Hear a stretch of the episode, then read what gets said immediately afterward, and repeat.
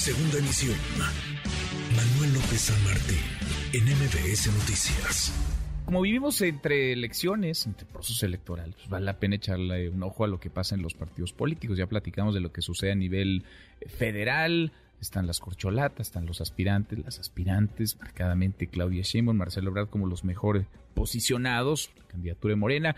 Parece que se le movió una patita hoy a la oposición, la oposición que seguía en la lona después de ser atropellada en 2018. Marco Cortés hoy habla de Mauricio Juri, el gobernador de Querétaro, como un posible candidato presidencial. Y Liteyes, que ya había hecho pública su aspiración, dice que comenzará una gira por el, por el país. ¿Y qué pasa en la Ciudad de México? En la Ciudad de México, en donde la oposición avanzó un buen tramo de terreno en el proceso electoral 2021, una ciudad como la de México que es de izquierda, en donde Morena gobierna, en donde Claudia Sheinbaum cimenta buena parte también sus posibilidades de éxito electoral para 2024. Hubo movimientos en Morena. Morena eligió a Sebastián Ramírez, ex vocero, ex titular de comunicación social del gobierno capitalino, de la jefa de gobierno Claudia Sheinbaum, como su dirigente. Le agradezco mucho estos minutos a Sebastián. ¿Cómo estás? Muy buenas tardes, Sebastián.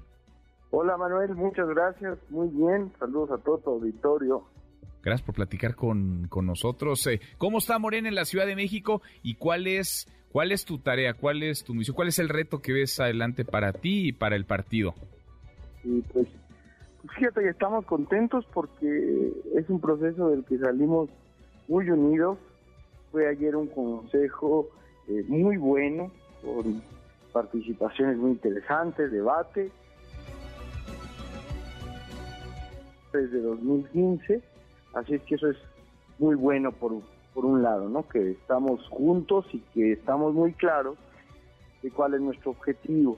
Nuestro objetivo es garantizar que en el 2024 eh, podamos dar el siguiente paso de la transformación, que no haya restauración conservadora, hay un grupo de la ultraderecha que quiere robarse los, los derechos que hemos conquistado en esta ciudad durante años y por eso es tan relevante que nosotros nos unamos y que nos clarifiquemos que, que vamos hacia dar el siguiente paso de la transformación. Ahora, hay, hay una te lo pregunto, competencia electoral en la Ciudad de México o para Morena las cosas están muy consolidadas. Te lo pregunto porque cuando uno se asoma a las encuestas, pues Morena gana en la Ciudad de México como partido, digamos, si las cosas, eh, vaya, si cada uno de los institutos corriera por separado, Morena va muy arriba del PAN, del PRI, del, del PRD en el país, ni se diga, pero pues esto un poco cambia o se mueve cuando ya se comienza a estimar eh, las alianzas. La alianza PAN-PRI-PRD, que no sé cómo la veas, qué tan exitosa o no fue en 2021 en la capital del país. ¿Hay una competencia real para Morena en la ciudad? ¿O ustedes ven muy, pues muy consolidada, muy clara la, la, la personalidad, el ADN del, de la capital en esa vertiente hacia la izquierda, Sebastián?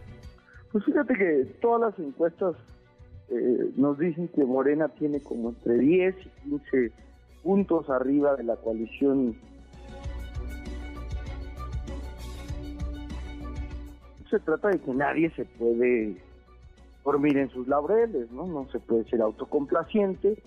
Eh, la aprobación de la jefa de gobierno es muy alta, el presidente pues ni se diga, eh, le molesta mucho a los adversarios, pero la verdad es que es un el presidente con la mayor aprobación de la historia y bueno, que nos toca a nosotros pues organizarnos, ¿no? Nosotros vamos a lanzar una campaña muy intensiva de información para dar a conocer los resultados de los gobiernos de Morena.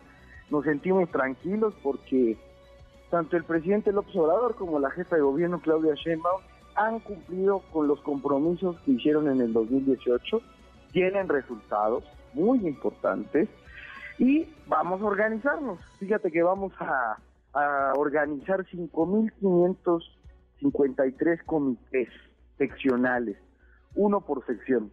Nadie tiene en la Ciudad de México ese, esa organización ciudadana, nosotros la vamos a hacer en seis meses, así es que vamos a estar yendo a visitar a tu auditorio, a todos los que nos escuchan, vamos a ir a su casa con nuestro periódico y a todos los que estén a favor de la transformación los vamos a invitar a organizarse para asegurarnos de que en 2024 la, la transformación de su siguiente paso.